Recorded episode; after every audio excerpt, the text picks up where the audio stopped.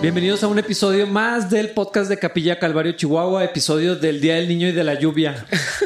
El Estoy- día del niño y de la Yo lluvia. estoy bien feliz que está lloviendo. Sí, la verdad, lluvia en abril es de las mejores cosas que a mí en lo personal me pueden pasar porque odio el sol. O sea, yo sé que es necesario para la vida, bla, bla, bla, pero lo odio, o sea, me cae mal, como si fuera una persona. Me encanta... me encanta la oscuridad, eso suena súper adolescente, ¿no? O sea, que ¿Emo? ahora soy emo. Eh, pero sí, no me gusta mucho la luz. Tengo algo, no sé si es algo de fotosensibilidad. O no, no es cierto, no puedo decir lo que iba a decir. Foto- Otra cosa. ¿Fotofobia? ¿Eso es real? Yo tengo fotofobia. ¿En serio? Astigmatismo y fotofobia fue lo que me diagnosticaron. No sabía. Oh, bueno, nada más como que la resolana, o sea, cuando hay mucho sol, el, el- el puro reflejo del sol me hace que me duele la cabeza y me empiezan a arder los ojos como si se me estuvieran inflamando. Mm. Pero pues soy mexicano, no me voy a revisar eso nunca. Eh, sí, literal, nunca me lo voy a Sí, revisar. sí, sí. Entonces, cuando está nublado, como que disfruto todo el día. Y cuando hay sol, no disfruto desde las 11 como hasta las 5 en abril. Sí, sí, sí. Me encanta este clima, me encanta la lluvia, me encanta como que el fresco. Se siente bien fregón. El neta. fresquito. Y que sea inesperado. tienes 60 años. Y, y que sea inesperado, o sea, que sea en abril, es lo mejor todavía. Sí, que te despierte, porque yo me desperté de la madrugada. No sé a qué Ah, sí, empezó a llover, que- como a las 4. Sí, como que él. Ajá. Y, y luego en la mañana que sonó la, la alarma, me di cuenta que estaba lloviendo y me quedé así. Me quedé acostado un rato así disfrutando que estaba Sí. nublado y lloviendo. Sí. eh. Eh, sí, muy a gusto, la verdad. Sí, y- y es extraño. Estuvimos platicando, bueno, realmente no lo hemos platicado tanto, pero lo hemos comentado así un poquito tú y yo, que hemos estado medio enojados últimamente contra un segmento muy particular de la población cristiana. Y ahorita creo que hicimos un esfuerzo por ya sacar todo eso Antes. antes de... Y la verdad me siento muy feliz. Porque a veces sí se o sea, sí siento mucha responsabilidad de lo que decimos aquí, aunque no parezca. Y me preocupa que parece que estamos enfocados nada más en las personas que son líderes en la iglesia cristiana. Y, y hay muchas razones por las que nuestra percepción podría ser así. Realmente, fuera de algunos casos muy particulares, no estamos muy enterados de cosas del mundo cristiano. Tú no eres famoso en el mundo cristiano. Gracias a Dios. Exacto, gracias a Dios. Y creo que de las cosas que nos enteramos a veces, pues a veces uno se entera nada más de lo peor. Por lo general. Pero a mí sí se me hace bien importante repetir, el estándar para los líderes es mayor y no creo que nos arrepentimos de los preceptos de los que platicamos. Tal vez los podría, o sea, tal vez nos podríamos arrepentir de cómo decimos las cosas. Una que otra expresión, tal vez, nomás. Yo nada más estoy fingiendo que estoy arrepentido, no arrepiento de nada. No, pero, o sea, yo sé que lo podríamos decir mejor, pero las verdades eh, detrás de cómo las expres de cómo nos expresamos son ciertas. Y esto es algo que creo que las ovejas tienen que entender. Necesitan saberse amados y protegidos por su pastor. Y si su pastor se está sirviendo a sí mismo, es un mal pastor. Y al menos yo desearía que no fuera pastor hasta hacer bien su trabajo. Y lo dije la semana pasada y es algo que he estado pensando todo el tiempo. Deseo y oro que ningún hombre que no es llamado al pastorado sea pastor. Nunca. Y tenemos muchos. Es- está muy intenso porque ¿cómo, ¿cómo cambias eso? O sea, es una cultura ya. Ajá. ¿Cómo cambias que lo que la gente debe esperar sanamente, con amor, con paciencia? Porque tampoco se trata de amotinarnos en contra de los malos líderes. Ajá. Pero, pero ¿cómo, cómo cambias la expectativa eh, de la gente y, y- y la transición en que la gente tenga o se someta a buenos pastores eh, al mismo tiempo que cómo transformas la expectativa de los pastores hacia sí mismos y al gremio al que pertenecemos? Es, Sí. es- es complejo, ¿no? Eh, no, no, no veo muchas no veo otra manera que no parta con conocer primero lo que la Biblia dice, tratar de apegarnos a esto. Pero, pero creo que en muchos casos, eh, esto va, va a sonar horrible porque soy pastor en una iglesia. Pero creo que en muchos casos es necesario salir a buscar eh, una iglesia sana. Eh, escuchaba de Una iglesia sana con un pastor sano, porque no hay iglesias sanas donde el pastor no está sano. Y no estoy promoviendo capilla ni estoy diciendo que yo soy eso para Sí, nada. no se vengan para acá, por favor. Si algo, hijo, iba a decirlo de la peor forma posible, pero lo voy a decir menos agresivo. El lugar de Dios para todas las iglesias es que traigamos a inconversos a Cristo. La neta, no se vengan a capilla, por favor. A menos de que Dios Obviamente lo. lo haga claro, no se vengan a capilla. Sufran su comunidad. No sé si eso tiene sentido, o sea, pero confronta a tu pastor, empieza a servir, empieza a amar.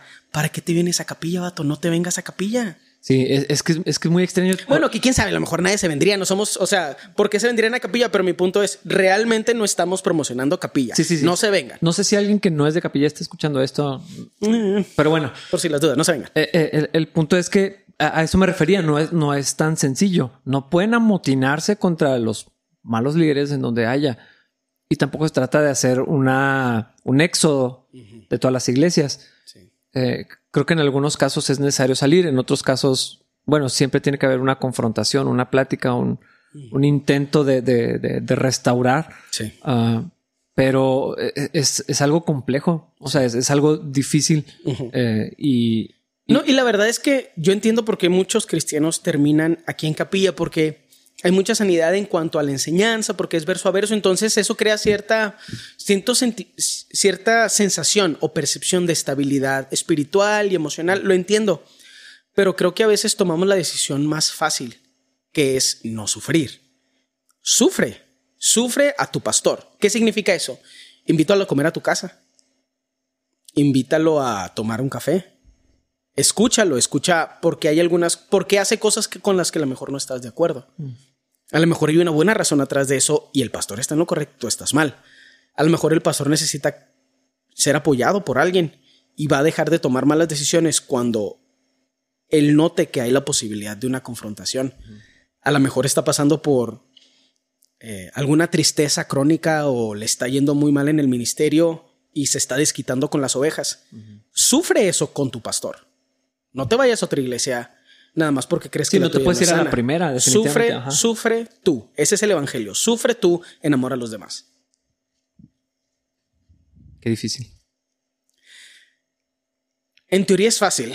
En la práctica es difícil porque nadie quiere hacer eso. dude. O sea, Sí, sí, sí, es, es que yo, yo pienso que la gente de capilla dijera, ok, y me empezaron a invitar a comer un montón para confrontarme. No sería una comida gratis. Sí, pero con confrontación entonces se hace amarga. Nada es gratis.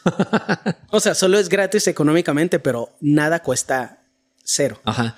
Eh, eh, o sea, se- sería un proceso difícil, pero No, ¿sabes qué es lo, ma- lo más chido de todo, vato? Probablemente mucha gente que no esté de acuerdo en cómo haces las cosas, porque hay libertad de, de- de- de opinión, conociéndote te empezarían a extender gracia en las áreas donde ellos harían las cosas diferentes, pero empezarían a confiar en ti de una forma diferente, de que tal vez yo no haría las cosas así, pero probablemente por eso no soy pastor.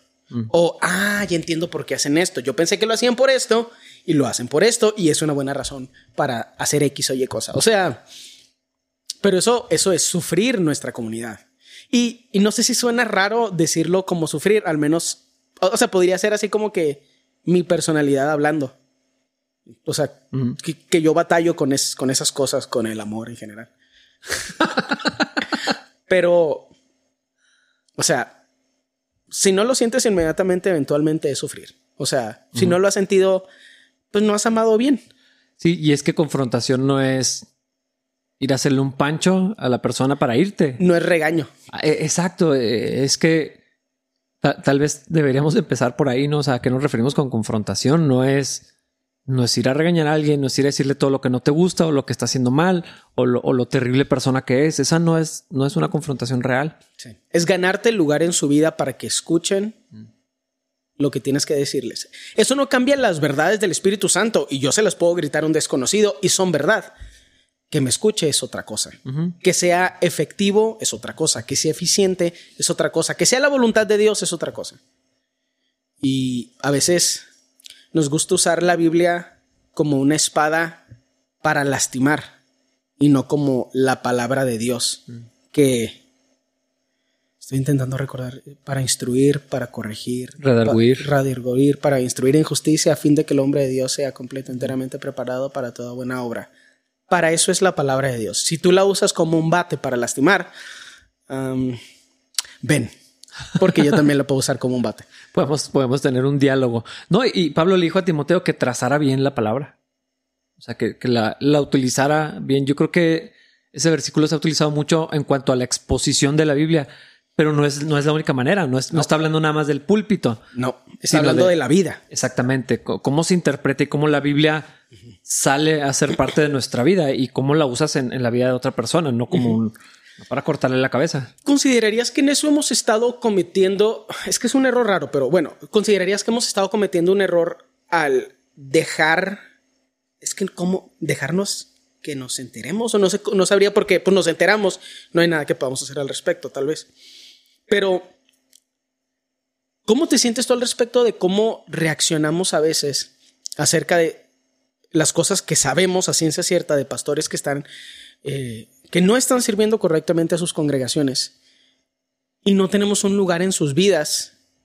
Ni Dios nos llama a hacernos un lugar en sus vidas, ni nos abre la oportunidad para hacerlo, pero sabemos lo que está sucediendo. Eh, la verdad, yo no creo que me esté provocando amargura.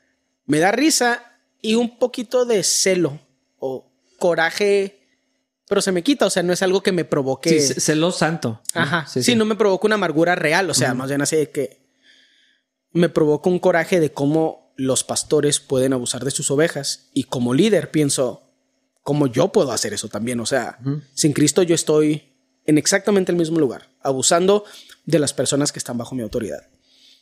Pero, ¿cómo crees que estamos reaccionando frente a eso? Frente a esa, frente a ese conocimiento, sin el rol de poder hacer algo sano al respecto. Porque no nos vamos a poner a chismear acerca de pastores. O sea, no. O sea, no nos vamos a poner a exponerlos en Facebook. No, porque somos hombres adultos no inmaduros. Pero, ¿crees que le hace algo, un daño permanente a nuestro corazón? ¿O cómo lo sientes tú? Bueno, lo, podría hacerle un daño permanente. Podría, sí. Eh, eh, tiene mucho que ver con cómo, cómo manejas esa información, qué haces con, esas cosas y, compartirla. A mí se me hace que ahí empieza, podría empezar el problema. O sea, algunas cosas que nosotros nos enteramos, algunas cosas que tenemos que comunicarlo en un grupo pequeño de gente, cosas importantes. Pero empezarlo a comunicar. O sea, por ejemplo, yo decirle a mi esposa lo que me enteré de que un pastor hizo se me hace que no es una buena idea. Pues sí, e, e, eso, pero no solamente lo que comunicas, sino lo que te permites creer de eso. Sí. Porque si yo escucho algo terrible que está haciendo un pastor y, y, no me da temor que algún día yo termine igual. Sí, sí, sí, sí. eso es un muy buen punto. Eh, o sea, tengo que voltearlo para acá y decir, hijo, a, mí, a mí la verdad sí me da miedo. ¿Qué es la reacción correcta? Pero, pero, tengo que, pero tengo que ser intencional en eso, porque lo más fácil y lo más rápido es, es su orgullo. Es, Jamás haría eso. Ajá. Y, creo, que tiene que, o sea, tengo, que hacerlo intencionalmente, ejercitarlo. E, e, e, esa idea de yo podría ser esa persona, yo podría terminar mal. Eh, me hace pensar, oren por mí. O sea, es lo que me hace pensar, alguien ore por mí.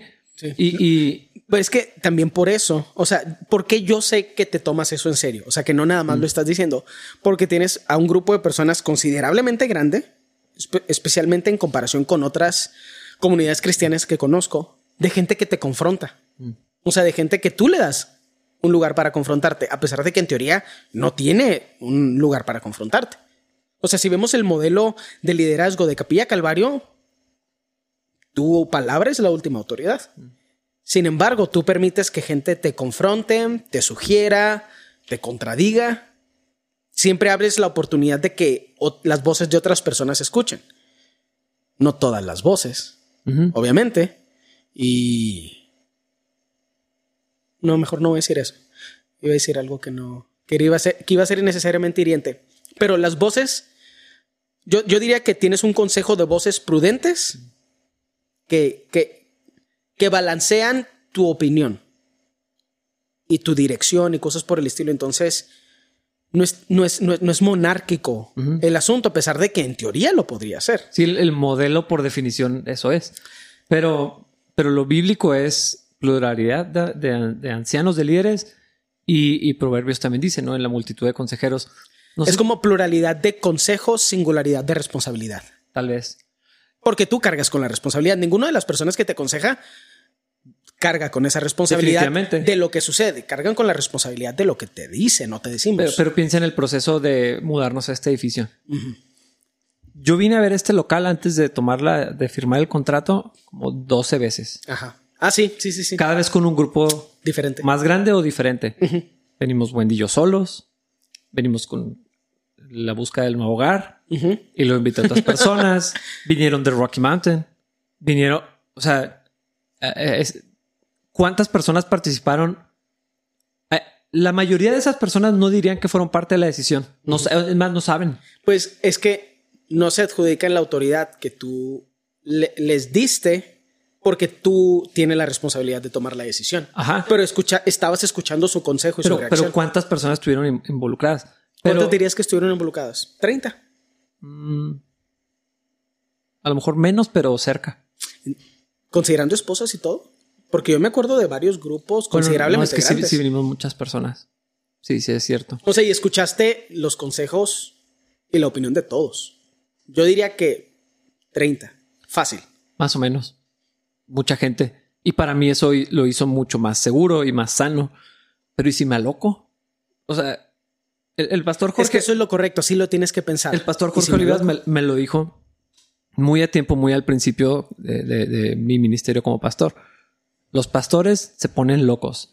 No dijo se vuelven locos. Se ponen se ponen locos.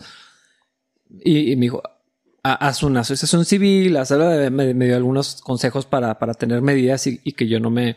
Hablaba en particular de los que se quedan con, con cosas, pero... pero Sí, tú lo viste cómo podía funcionar en muchas áreas. es que cuan- cuando, veo el, el pecado en otros pastores, probablemente hay cosas que me parecen muy lejos de mí ahorita, pero como cada vez es más. Y, y- y obviamente es mi gremio, es a donde, al círculo que, que pertenezco. Me es más fácil ver el pecado y las cosas que no están bien. Eh, a mí, a mí sí me da temor. Y no siempre, pero, pero cuando pienso en esas cosas, sí es una oración mía de Dios, quítame de esto antes de, de que haya una, una tontería. O sea, a mí me da, me da mucho temor. Así, así como me alienta cuando dice que aparezca el príncipe de los pastores Ujú. en, en 1 Pedro eh, 5. Es uno de mis pasajes que define mi ministerio. Pero también pienso a la inversa. O sea, eso es, si damos buenas cuentas, viene y vamos a recibir la corona incorruptible. Pero, ¿y si hago mal mi trabajo? También me voy a encontrar con el príncipe de los pastores y no va a ser un buen momento. Yo preferiría que pase otra cosa antes de, de, de- De regarla, por así decirlo. sí, sí, de ponerme loco. Pero es que lo chido de eso es que si creas un esquema de personas que están cerca de ti, que te están confrontando, es como crear sistemas de seguridad. Mm. Opciones B, C, D, E. O sea, donde conforme te, a- te acercas a ponerte loco, hay gente que te está poniendo trabas. Sí, que deberían de evitar que me ponga loco. Pero, pero como quiera pasa. Ah, claro. No, es que también está si te dejas o no. Ah, o sea, si, si escuchas la voz del consejo Sí, o no. respondes o no. Sí, sí, totalmente. Pero hay muchas, hay muchas comunidades cristianas que no tienen eso porque el pastor cree que no lo necesita. Y creo que cada vez nos enteramos más de cómo, es- cómo eso es un error. Sí. Ah, es, es interesante, la verdad. Pero, pero a, a fin de cuentas, creo que la manera de, de interpretar esta información que no quisiéramos saber es, es esa, es, es como una advertencia. Y, y también debería ser algo que nos duela porque en algunos casos tal vez no son hermanos nuestros y no son ovejas de Cristo. Ahí estoy hablando de los pastores. Pero deberíamos de considerar, como no sabemos quién sí, quién no. O sea, es la iglesia de Cristo la que está sufriendo. Sí. Y el nombre de- del Señor está siendo vituperado por causa de tonterías Ajá, que están cometiendo algunos. Sí. Y eso sí, sí debería dolernos. Tal vez no tengamos el lugar para ir a confrontarlos. En la mayoría de los casos no es así. Yo, yo creo que la- las personas a las que yo puedo tener acceso como pastor a otros pastores, o sea, me sobran dedos en una mano. Sí. pero hay, hay algunos, Sí. un- un- unos cuantos, y, y lo he hecho. No, es que confrontar no es regañar. Eso, eso quiero clarificarlo otra vez. Sí.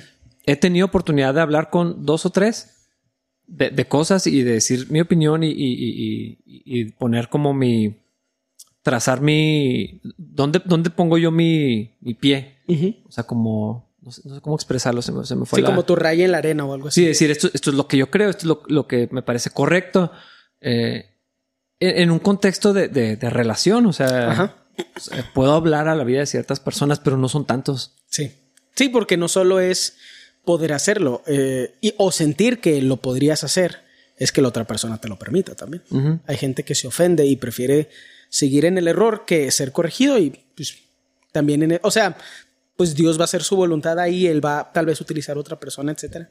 Es, es interesante porque tú lo ves desde la perspectiva de líder, de, de- de pastor, yo lo veo como oveja, o sea, yo digo, si me da algo de tristeza esas ovejas, digo, no manches, dude. También pienso, ¿qué estás haciendo ahí? Pero, o sea, pero yo sé que tal vez en mi mente es una decisión más fácil porque no estoy en esa situación y para esas ovejas es mucho más difícil tomar una decisión así o por personalidad la gente no es tan confrontacional. no sé si recuerdas que, que- que alguien, alguien comparó salir de su iglesia a un divorcio. Sí, me acuerdo que alguien lo dijo, no me acuerdo quién. Eh, Si y- alguien cree que está con nosotros ahora, ¿no? Sí. Y, y- y así, así lo dijo, dijo, es- para mí fue como un divorcio. Sí. Desde tantos años de estar tan involucrados a También habla de que estaba muy involucrado, de Sí. que era parte de la Total- iglesia. totalmente. Entonces eso, suena a un proceso sano. Ujú. y, y fue algo com- complejo. Entonces yo creo que pa- tal vez no es para todos de esa misma manera, pero como quiera, eh, eh, eso expresa o sea, des- describe lo difícil que puede llegar a ser salir de una congregación. Eh, y creo que así debería de ser. Si, si, si te vas irte de una iglesia es lo más fácil que has hecho. Probablemente no estabas en la iglesia. Ajá. No eras, no eras de ahí. Yo la neta sí, sí considero que necesitamos crearnos una cultura de primero me quedo y sufro. Pero eso no es me quedo y sufro sin hacer nada. O sea, primero me quedo y sirvo. Y si el Espíritu Santo ah, sigue empujándome hacia salir, como, siento que es como que sales con la conciencia limpia de que, Señor, hice tu voluntad, las cosas no sucedieron como tal vez deberían de suceder, oro por la gente que estoy dejando, los bendigo y me largo. Pero sin estar ofendido, sin estar lastimado, o sea, sabiendo que pues en el proceso que Dios está llevando a las personas en autoridad, pues a lo mejor tú ya no formas parte de él. Es- Pero Exacto. irte sin haber dicho algo en amor. Sin Porque la confrontación es amor, no es otra cosa. sin haber orado por la iglesia, por los pastores, por, o por la persona, ¿no? Que, sin que- haber comido con el pastor, sin haberlo escuchado, sin haberlo visto como un humano. O sea, eso no es amor, eso es indiferencia. Sí, y, y eso Y no hay que confundir la indiferencia con paciencia. Porque Mm. no son lo mismo. no son lo mismo. Sí, definitivamente. Está, no sé. ¿Cómo, cómo pasamos a hablar de esto después de la lluvia? Es que estamos hablando de cosas felices por la lluvia. Es que yo tengo tendencias depresivas, entonces no importa el tema, yo puedo hacerlo triste. Oscuro. ¿Te gusta la... Ah, pues te gusta la oscuridad, ¿no? Ahora que eres emo. Ahora que soy emo. Ya no cabalgas, ahora eres emo. ¿Qué, qué, qué método de transporte utilizan los emos? El llanto. Dani era emo. Sí, tenemos que balancearlo bien que hablamos de ellos la semana pasada. Dani y Steffi eran emos. Entonces son dignos de respeto, pero tampoco hay que exagerar. Pero hay que recordar que eran emos. Oye, por cierto, Cristo se cambia. esta semana celebré mi 14 aniversario con Wendy. No manches, Wendy, mi 14 esposa. años, qué fregón. Es un montón de tiempo. O sea, es muy extraño de- del año pasado que también estábamos a media pandemia. A- ahora, como que ahora se me hace más. Ujú. 14 años es mucho tiempo. Sí, es bastante tiempo. La mayoría de los matrimonios no sobreviven más de 10. Ujú. Sí, Qué chido. sí, estoy feliz en mi matrimonio. 14 años. ¿Dónde cenaron? Luego te platico mi. mi. Válgame. Nuestra velada. Es que, para los que no saben, a- a- a- tenemos un grupo y nos invitaste a tu cena de aniversario y yo. Eso suena como una terrible idea. Obviamente no era en serio. Ah, ok. Yo quería preguntar, pero estaba en una clase, entonces ya no pregunté. Y luego lo volví a ver, pero ya era muy Sí, tarde sí. como para responder. Y yo así de que. mm.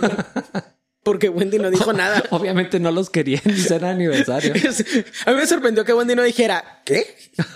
la, la verdad la pasamos súper chido porque ah, el año pasado eh, tuvimos así un, ratito que Dani y Steffi, que también son nuestros vecinos, nos cuidaron a los niños así un par de horas para poder cenar y yo, pero en la casa. Ajá. Y, y, ahora sí pudimos salir y estar así un rato solos. Nos, nos hacía falta también eso. Estuvo súper chido.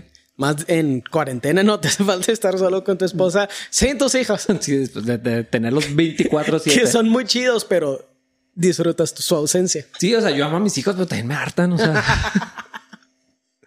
Porque eres humano y todos los hijos hartan. Dijo Mark Ruffalo, dijo una vez que si no les gritas a tus hijos de repente, no pasa suficiente tiempo con ellos. Eso suena como un principio que, uno debe de seguir. Así que acá, hijo.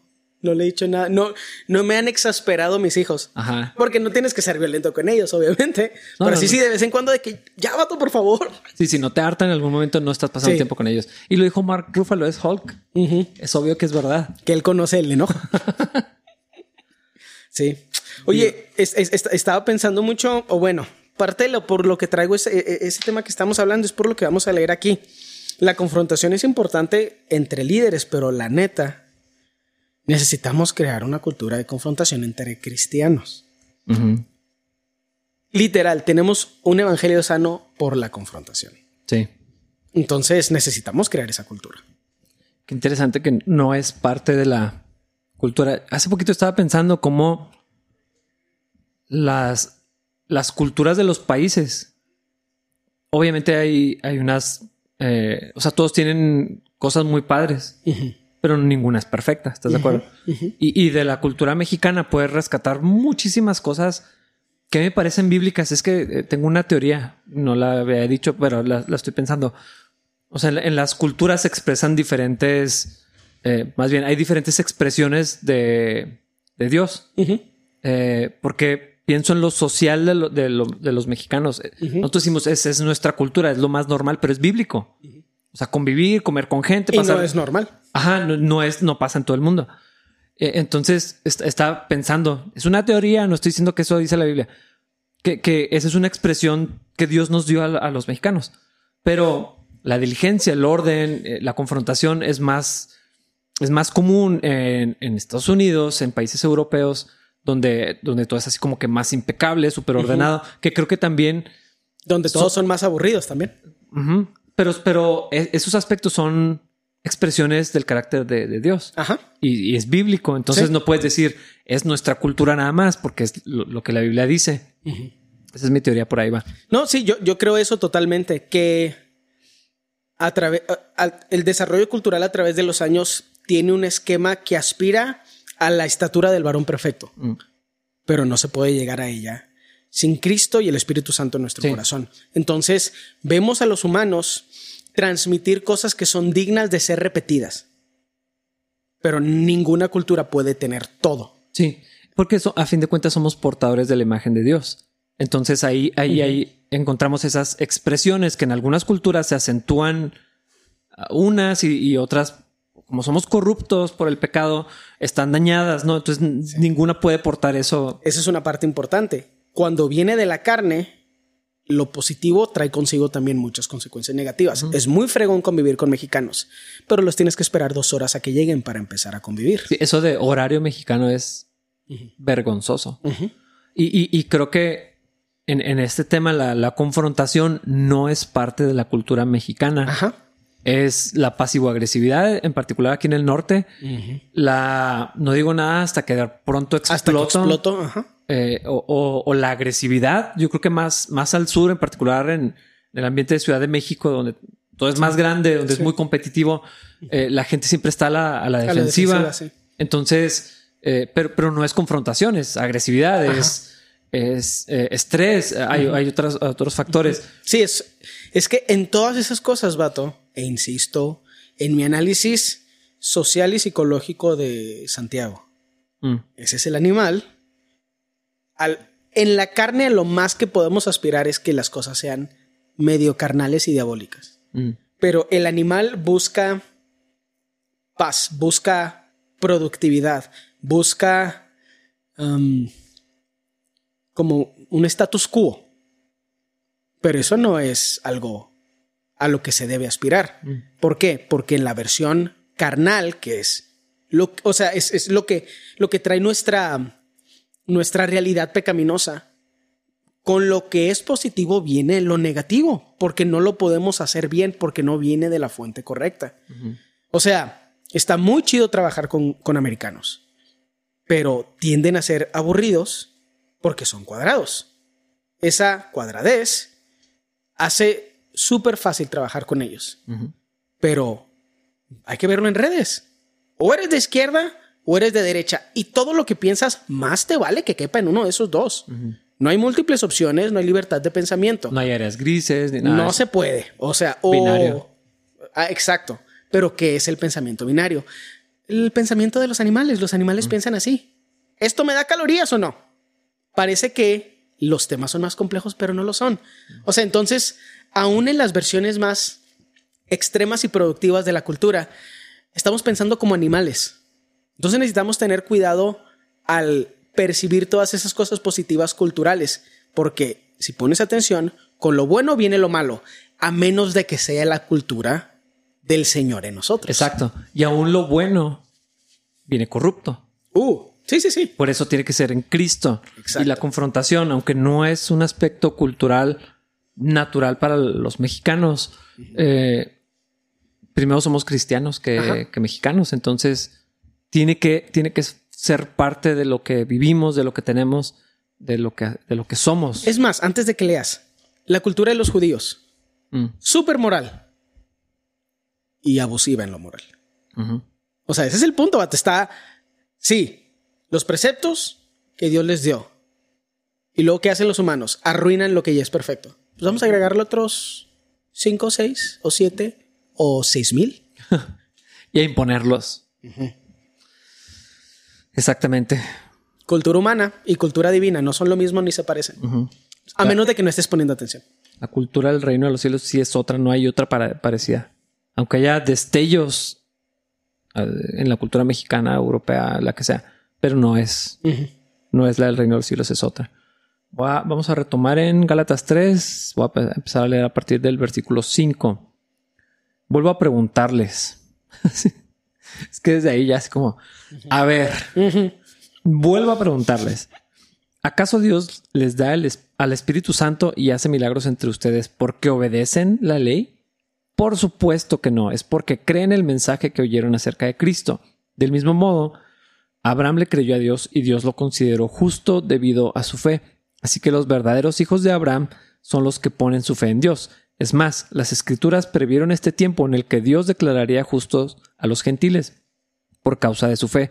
Dios anunció esa buena noticia a Abraham hace tiempo cuando le dijo, todas las naciones serán bendecidas por medio de ti. Así que todos los que ponen su fe en Cristo participan de la misma bendición que recibió Abraham por causa de su fe. Sin embargo, los que dependen de la ley para hacerse justos ante Dios están bajo la maldición de Dios, porque las escrituras dicen, maldito todo es el que no cumple ni obedece cada uno de los mandatos que están escritos en el libro de la ley de Dios. Queda claro entonces que nadie puede hacerse justo ante Dios por tratar de cumplir la ley, ya que las escrituras dicen es por medio de la fe que el justo tiene vida. El camino de la fe es muy diferente al camino de la ley que dice es mediante la obediencia de la ley que una persona tiene vida. Pero Cristo nos ha rescatado de la maldición dictada en la ley. Cuando fue colgado en la cruz, cargó sobre sí la maldición de nuestras fechorías, pues está escrito, maldito todo es el, el que es colgado de un madero. Mediante Cristo Jesús, Dios bendijo a los gentiles con la misma bendición que le prometió a Abraham, a fin de que los creyentes pudiéramos recibir por medio de la fe al Espíritu Santo prometido. Está súper buena esta porción. Sí. Y es para cristianos. Ujú. Es para cristianos y tal vez para ateos que se creen morales. O que creen que pueden desarrollar una moralidad sin Cristo y sin Dios. Pero pues no le estamos hablando a ateos, le estamos hablando a, a cristianos. Y no sé si has platicado con Marshall Millikan Mm. acerca del tema del bien y el mal. Es un tema que él ha desarrollado Sí. de una forma bien interesante. Y, y- y- y me encanta esa idea porque a pesar de que parece que como cristianos el objetivo es ser moral, ese no es el objetivo. El objetivo es hacer la voluntad de Dios. Y, y- y él tiene esta idea súper interesante de que la maldición del, del árbol del conocimiento del bien y del mal no es el mal, es también el bien. O sea, la maldición es el estándar de que algo es bueno y algo malo, y algo es malo. Y, y, así empiezas a ver todas las cosas, porque moldeamos cómo percibimos la moralidad. Y lo moldeamos como individuos, lo moldeamos en nuestro círculo, somos más permisivos con nosotros que con los desconocidos, somos más permisivos con nuestro círculo inmediato que con los que están alejados y somos más permisivos con nuestros amigos que con nuestros enemigos. Increíblemente incongruentes en nuestro análisis moral. Y esa es la maldición del bien y del mal. O sea, se me hace bien interesante eso. Es estar siempre ah, viendo en, esos parámetros. El pensamiento binario, o sea, pensar las cosas en pares como los animales, A mí me da tanta pena porque yo no tengo baja autoestima. Pero leo estas cosas y me siento tonto. O sea, me siento ridículamente tonto. Mm. Porque la carne en nosotros piensa como un animal. Piensa en pares. Y si no es esto, tiene que ser esta otra opción. Y es difícil ver y vivir toda la libertad que tenemos en Cristo. Y, otra vez, me encanta decir esto porque siempre que hablo de la libertad en Cristo, a mucha gente, y lo sé porque me lo dicen, se les prende un foco amarillo de hay que tener cuidado con el libertinaje. Y ahí es como sabes que no tienes libertad. O sea, yo sé que suena zarro y absolutista, pero déjenme con, con el poquito conocimiento que tengo de psicología darles esa advertencia. Si alguien habla de libertad y tú sientes así inmediatamente que tienes que meter la mano para decir, pero no libertinaje, no vives en libertad. Ten cuidado. No estás viviendo toda la expresión de la libertad que tenemos en Cristo. Estás pensando en pares como los animales. E, es bien complejo esto, porque hay muchas opciones y muchas oportunidades que tenemos alrededor de nosotros para cumplir la voluntad de Dios que no se ven porque están a color. Y si piensas en blanco y negro, no las vas a poder percibir. Está increíble eso, me humilla. O sea, a mí eso no me hace sentir bien. No siento, oh, wow, qué chido que descubrí esto. Yo siento, ah, no manches, soy un animal, soy tonto. Soy peor de lo que pensaba, sí, sí, sí. Pero ahí está Cristo para eso. Ahí está la dirección del Espíritu Santo. No me hace a mí mejor como individuo, no me da un valor extra. Simplemente me recuerda la cruz, me recuerda mi necesidad, me recuerda al animal. Y algo que me gusta mucho de este pasaje es que precisamente no está hablando de moralidad ni de estándares y no nada más está hablando de la salvación, está hablando del Espíritu Santo en nosotros. O sea, Dios viviendo en nosotros, guiándonos a toda verdad, llevándonos a la imagen de Cristo.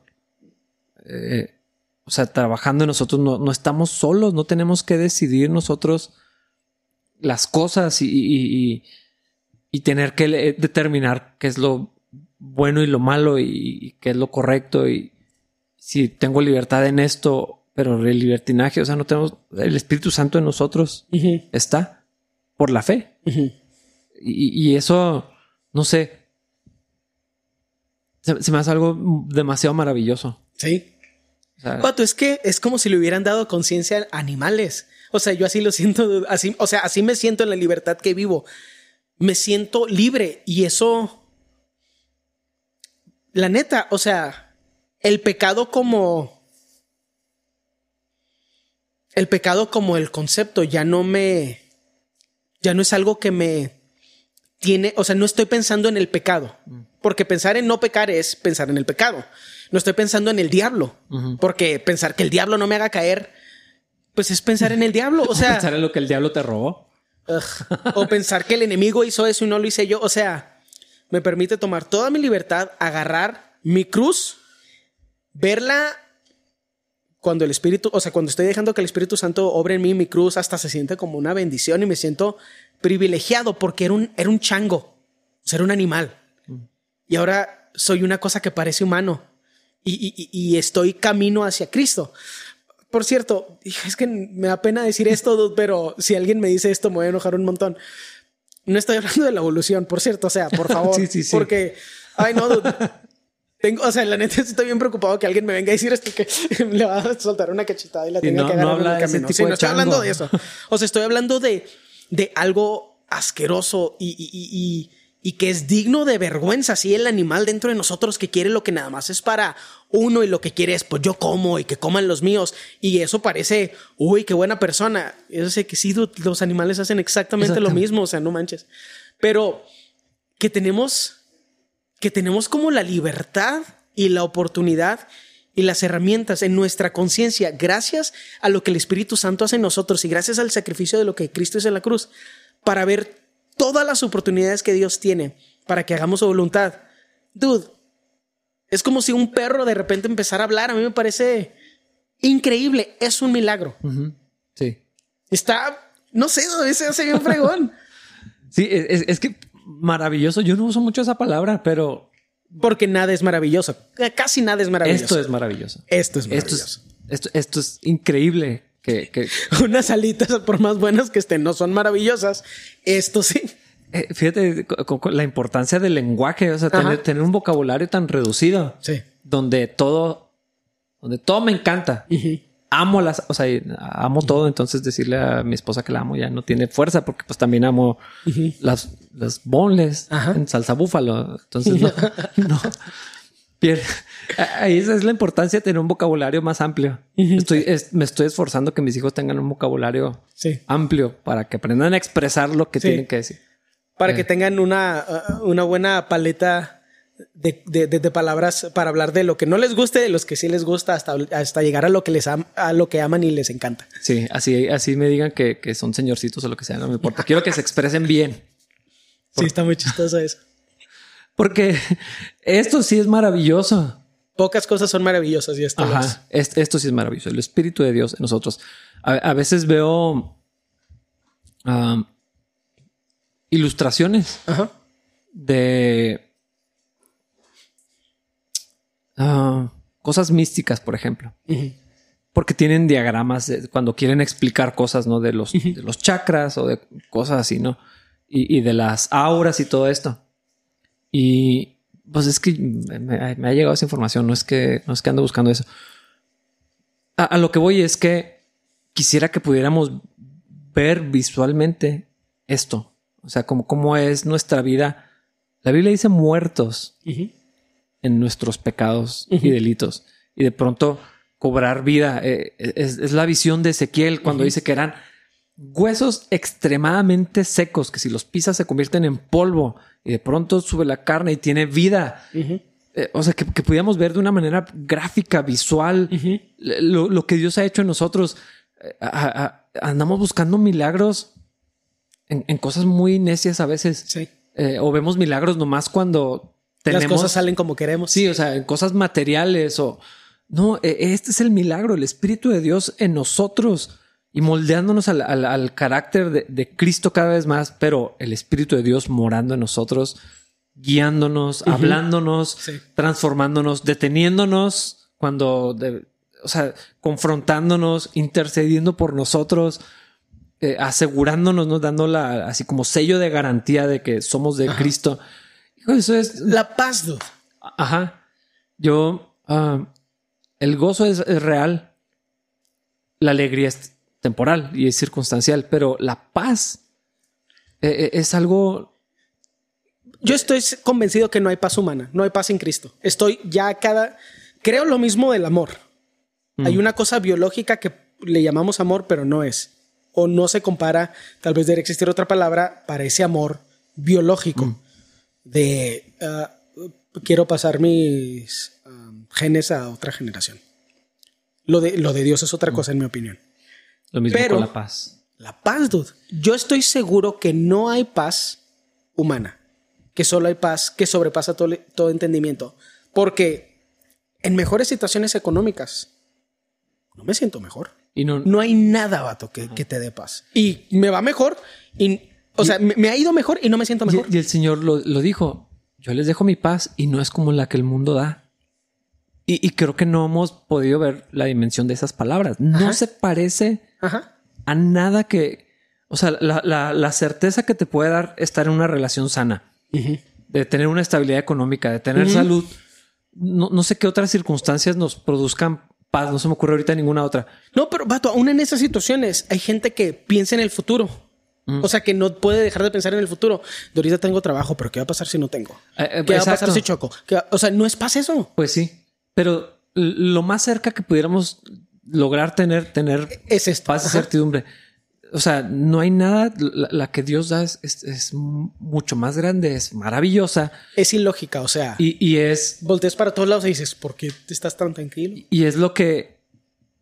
O sea, yo la, la, la he vivido en, en- de muchas formas, en muchas expresiones, pero la más a la mano que se me ocurre es todo el año pasado. Cada fin de semana que veníamos el equipito, eh, tú y Fernie, Dani y yo, y estar trabajando en fe, echando el pan así en el agua a ver qué hacía Dios con eso, pero y luego en paz, sabiendo que venía el verano y lo vamos a poder pagar, vamos a eh, y pero Sí, vamos a poder pagar la renta, vamos a poder hacer y esto. luego, y, y luego ya paz. O sea, todo el año, el año pasado yo yo lo a mí, a mí no me gusta eso de que mi palabra del año es, pero si tuviera que escoger una eh, del, del 2020, paz. Sí. No es pandemia, no es No es- temor, no, no es, coronavirus, coronavirus. no es, o sea, de verdad, paz, pero no tiene sentido. Era el peor momento para tener paz si en mis 41 años, qué feo suena decir eso. Ha habido un momento que, visto desde las circunstancias, es el peor, fue el 2020. Sí. Y yo lo definiría con paz. Pero no tiene sentido. Es la paz que el Espíritu Santo trae. Es sobrenatural. Es el mundo literal desmoronándose y nosotros Nice. vamos a comer barbacoa. ¿sí? Sí. Nos juntamos. Ujú. Y no es indiferencia y no es ignorancia. Ajá. No, es irresponsabilidad, es ni es otra cosa. Ni optimismo. Paz. La paz es real. ni optimismo, eso es cierto. Sí, porque no, no, no estamos siendo de esto, esto Sí. es para bien, vamos va a bien. echarle ganas. No, no, no. Que siempre, o sea, yo me acuerdo que a veces platicábamos de, y pues si nos vamos de aquí, pues qué. De hecho- problema de Dios. Ajá, de hecho era lleno de incertidumbre. Entonces no era optimismo. ni no teníamos el dinero de la renta, por ejemplo. Sí, y ¿mm? va- nos juntamos, sí, nos vamos, vamos a trabajar, grabamos, todo bien. Paz. la- Seguimos trabajando, seguimos haciéndolo también como nos fue posible. La paz es real. Sí. Es que eso es, eh, por eso es tan importante que no permitamos que permee esta idea moral en la iglesia, porque la moralidad cambia. Cambia a través de la cultura, cambia a través del tiempo, es modificada y manipulada, consciente o inconscientemente, por las personas que están en autoridad. Entonces, es bien importante que nosotros reconozcamos la relación directa que tenemos con el Padre a través del sacrificio que hizo Jesús, el poder del Espíritu Santo obrando sobre nosotros para que haya libertad en nuestra comunidad. Eh, hay algunas cosas en, los- en las que nos empezamos a parecer cuando participamos de una comunidad, pero que todos seamos iguales entre nosotros no es el objetivo. Que todos nos parezcamos cada vez más a Cristo es el objetivo. Sí. Entonces, si unos tienen libertad para hacer unas cosas y otros no las sienten, pues cada quien haga lo que tiene que Romanos hacer. 14. Exactamente. Lo- a mí me da risa, dude, porque no lo planeamos así, pero estamos hablando. eh, Tú los domingos hablas de lo que nosotros estamos hablando el viernes. Incluso el domingo pasado dijiste una frase que dijimos también en el Sí. podcast. Pero no es consciente, son dos líneas así separadas. Paralelas Ajá, sí, sí, sí. completamente. ¿Por qué? Porque eso es lo que creemos. No creemos en imposiciones morales. Creemos en el Espíritu de Dios obrando milagros en el individuo. Y la neta, cada vez me crece más la fe acerca de lo que Dios puede hacer en el corazón de un humano asqueroso. Porque lo estoy viviendo así. Porque miren, bueno, yo no estaba pensando en mí, pero también. Pero porque estás pensando en mí. bueno, fuera. No, tú sabes en quién estoy pensando. Ya sabes en quién estoy pensando. O sea, siempre hay esperanza. Sí. Siempre hay esperanza. La gente que crees que está perdida, ahí está el Señor. Y el poder transformativo de la palabra del Señor, el poder del Espíritu Santo sobre nosotros. Y la neta, yo no soy una persona motivacional, pero Aunque te parezcas a. ¿Cómo, cómo se llama este señor que siempre te no, dicen? no lo digas, por favor. Les digo a quién se parece y, va, y ya no van a poder no verlo. Y como este señor está en videos por todos lados, Si me lo mencionan, les voy a soltar un cachetadón. empieza con H su apellido. Todo lo que voy a decir. Y termina con. Javif. No es justo, no es justo. La neta, no es justo parecer. Porque sí, la neta, sí. Pues los dos somos medio güeros, nos peinamos igual y tiene barba, y yo también.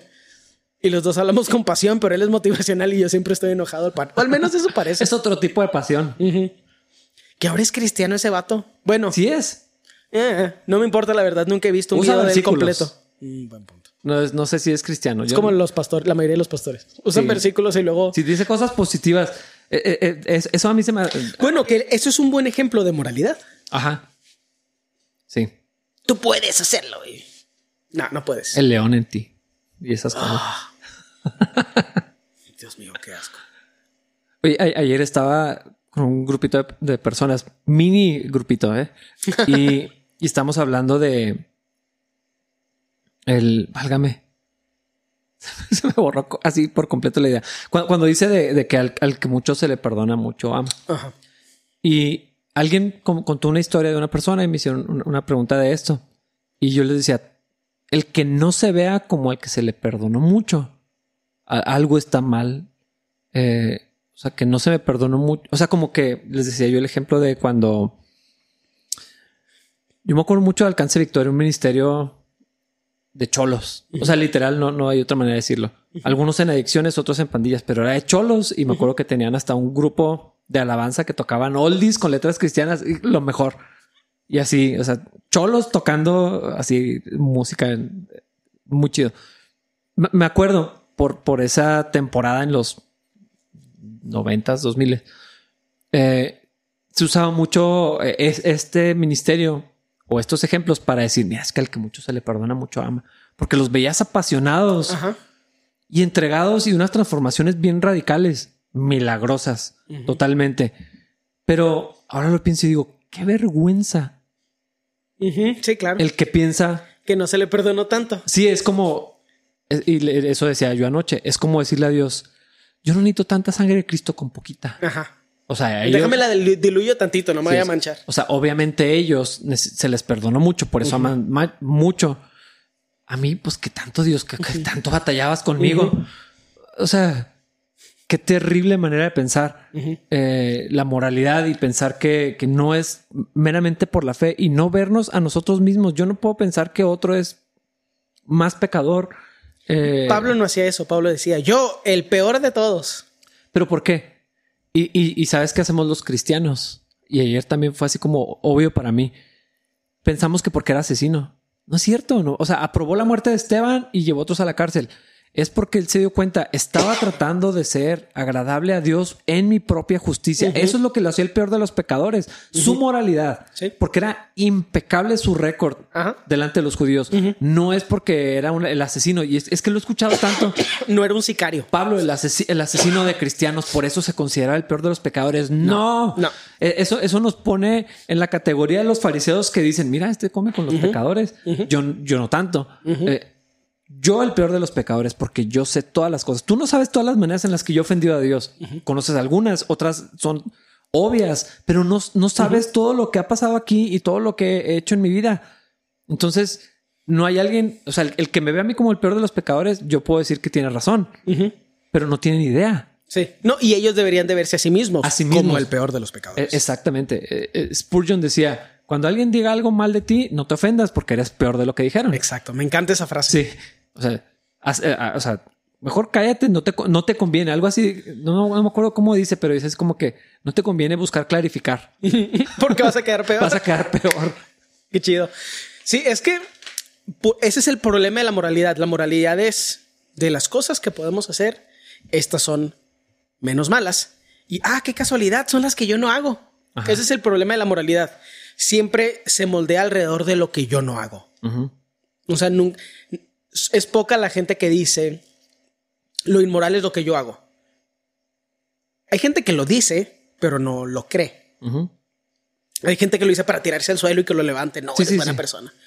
Pero la libertad que tenemos en Cristo nos ayuda a aspirar a un estándar bien diferente.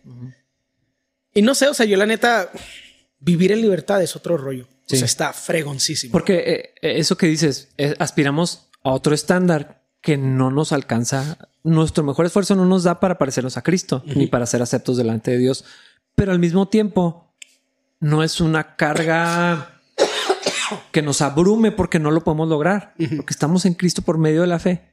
Entonces descansamos en lo que Cristo hizo, en la justicia de, de Jesús y aspiramos a eso, pero pero no es, no es el estándar de hacer esto, hacer esto y. Ajá.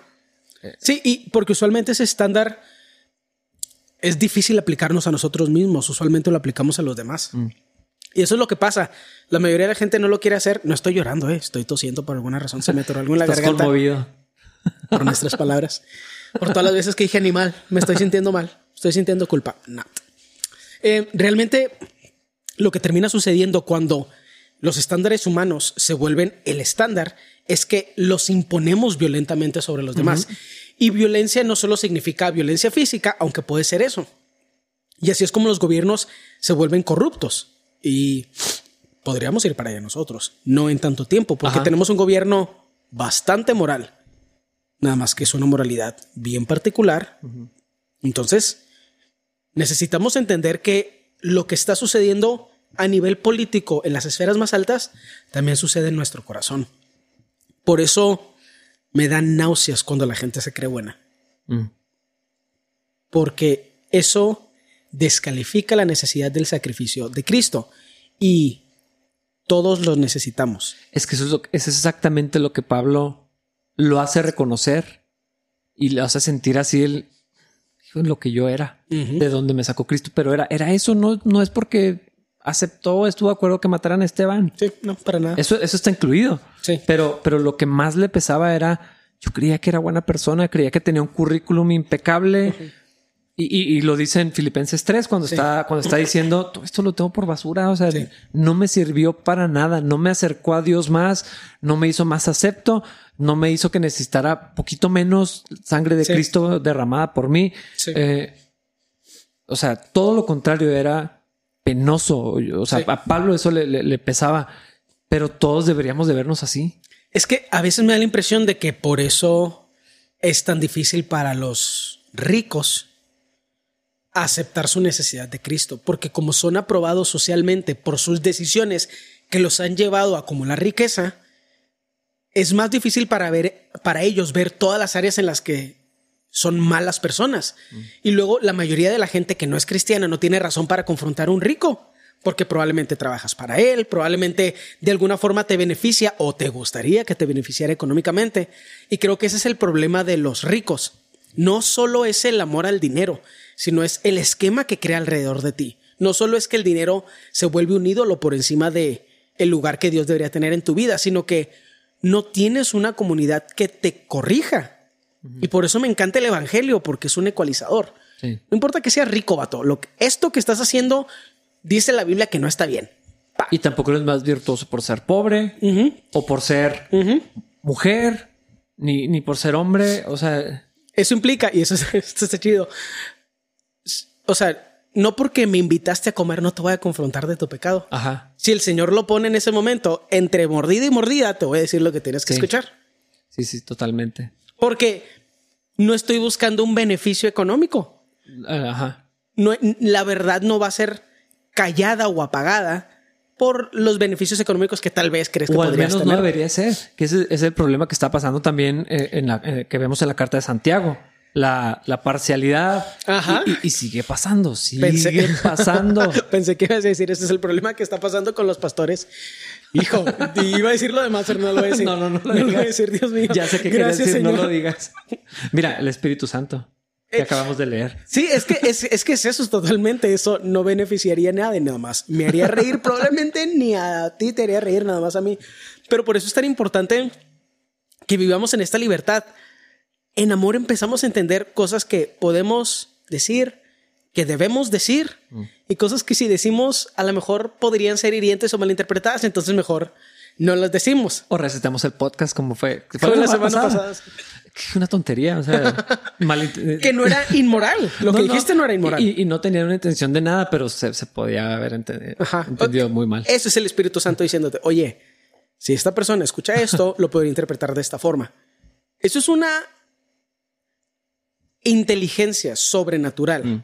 O sea, eso no es el cerebro chango pensando en quiero comer más. O sea, ¿sí me explico? Sí, sí, sí. Es otra cosa, dudos. Es el poder del Espíritu Santo en nosotros. No es sagacidad o una habilidad, inteligencia emocional, que eso ni existe. Es el Espíritu de Dios en nosotros. Eh, es, es increíble. Eh, como, como, no sé, no deberíamos de minimizarlo. Es que hay tantas cosas, hemos clasificado tantas cosas para quitarle autoridad al poder del Espíritu Santo, en particular esto de la, por ejemplo, la inteligencia emocional, que no existe porque no es inteligencia, es otra cosa, o sea, ya todos tienen que ser inteligentes, entonces, inteligencia ladrillal. ¿Por qué? Porque es muy bueno levantando ladrillos de una lado a otra. O sea, no manches, dude, eso no es inteligencia, eso no es inteligencia, ser inteligente no está, no, es digno de admiración de ninguna forma. Eh, nada más tienes eres congruente emocionalmente. Eso sería lo más correcto. O eres hábil emocionalmente, pero no es inteligencia y podríamos hablar al respecto de por qué esos conceptos están equivocados. Pero hablamos de inteligencia emocional como algo que podemos lograr a través de conocimiento, de que es que si saco este curso voy a tener inteligencia emocional. Es de que, dude, si leyeras la Biblia, oraras y dejaras que el Espíritu Santo obrara a través de ti, no necesitarías saber los conceptos para vivirlos. Y podemos hablar de deducción e inducción y un montón de otras cosas, pero hay gente que no quiere empezar a ser sabio en sus relaciones hasta que tenga un diploma que diga que tiene inteligencia emocional. Neta. Sí, y soltarte un y entonces tiene una licenciatura o un... Ah. Y no son, o sea, no tienen inteligencia emocional que otra vez, si nada más nos estás escuchando, estoy haciendo air quotes porque no existe. Eh, es el Espíritu Santo obrando a través de ti y no hay ningún conocimiento humano que pueda compensar la ausencia del Espíritu Santo. Sabes que escuché hace poquito, me gustó mucho cómo lo, lo expresó un, pastor, porque hablaba de la llenura del Espíritu, que es un, es un concepto que está en debate de muchas formas. Pero decía, la llenura del Espíritu es cuando, cuando yield, Ajá. es ceder. Ceder. Cuando das lugar, tal vez sería una expresión correcta, ceder o dar lugar al Espíritu Santo. Cuando te sometes al Espíritu Santo, esa es la llenura del Espíritu Santo. y, se me hizo tan, o sea, en, pocas palabras, porque luego estamos buscando que la llenura y sea un evento sobrenatural místico. Sí, queremos sentir bonito en la iglesia. Místico y emocional al mismo tiempo. no, eh, o sea, es ceder al Espíritu Santo que ya está en nosotros por medio de la fe. Es, es que le damos lugar al Espíritu y entonces andamos en el Espíritu y disfrutamos y vivimos la libertad. Encontramos paz y, todo el resto del fruto del espíritu, ¿no? O sea, le caes bien a la gente que le deberías caer mal y cosas así bien raras de que suceden. sí. Bueno, eso tal vez nada me pasa a mí. Ya está guapo te ves, dice Proverbios que. Ajá, hermosé el rostro. Ajá. no, para todos. No es, que estemos guapos, es, el Espíritu Santo en nosotros. No creo que nadie pensara eso, pero bueno. Wendy. No creo. Después de 14 años, obviamente no. Me es atractivo, tal vez piensa eso. Sí pues ya, vivimos juntos, pues mínimo que le caiga. le caigo bien, o sea, pues ya cuando menos. Después de 14 años, mínimo le caes bien. Pero, o sea, es que la neta, hablar de la libertad, híjole, o sea, tenemos acceso a algo que no tiene sentido en el mundo material. Y se accesa a través de algo que sí es material, que es la palabra del Señor, la Biblia. Leanla, dudes, no manchen. Es más, hay, Biblia, audiobiblias. Escúchela, dudes, no manchen. Es, un, es un buen uso Pero póngate, o sea, ponerle atención. O sea, yo llegué a leer la Biblia cuando era un niño. O sea, la leía cuando era un niño. Porque no la podía, está muy gracioso, no, la, no podía ver la tele los sábados si no leía primero la Biblia. Y oraba. No sé qué estaban intentando lograr mis papás con eso, pero es interesante. Tal vez esto que, no sé. Pero bueno, el punto es que a veces leemos la Biblia como si le estuviéramos haciendo un favor a Dios, mm. en vez de reconocer, esta cosa tiene la solución a, lo que soy. Pero primero tienes que reconocer, soy un asco. Eso no es baja autoestima, o sea, es que es bien raro. La gente que tiene baja autoestima no, no piensa mal de sí mismo. No, no, no. Es, libertad. Es que, es que se siente muy cómodo poder. O sea, yo sé lo que soy. Ustedes no saben, yo sí. ¿Y por qué no saben? Por el poder del Espíritu Santo. Ajá, sí. Y aquí está, aquí está eso, aquí está eso. Cambia a los asesinos en gente amorosa, cambia a los esposos golpeadores en excelentes esposos, cambia a los padres ausentes en buenos padres. Es. Vuelve el corazón de los hijos a los padres. Y uh. yo, me acuerdo, yo creo que esto es lo último que voy a decir. Me acuerdo mucho que lo pusieron en el cerro y decía: En la Biblia está la verdad, léela. No, sé si recuerdas que es, eh, antes de la cruz, que ahora está muy bonita la cruz, pero. a lo mejor no vivía aquí todavía. Me gustaba más cuando así decía, con unas letrotas en el cerro grande. En la Biblia está la verdad, léela. Yo no le agregaría una palabra. No, ya sé cuál. es que la rima neta. con, rima con Fonto. es que, es que para mí ese es el detalle. O sea, me da tanta tristeza que los cristianos tengan tan alta opinión de sí mismos que no leen la Biblia porque tiene sus detalles. Dude, léela, no manches. Nomás léela y ya. Ahí después nos dices tus críticas. A lo mejor te escuchamos. Luego platicamos de eso.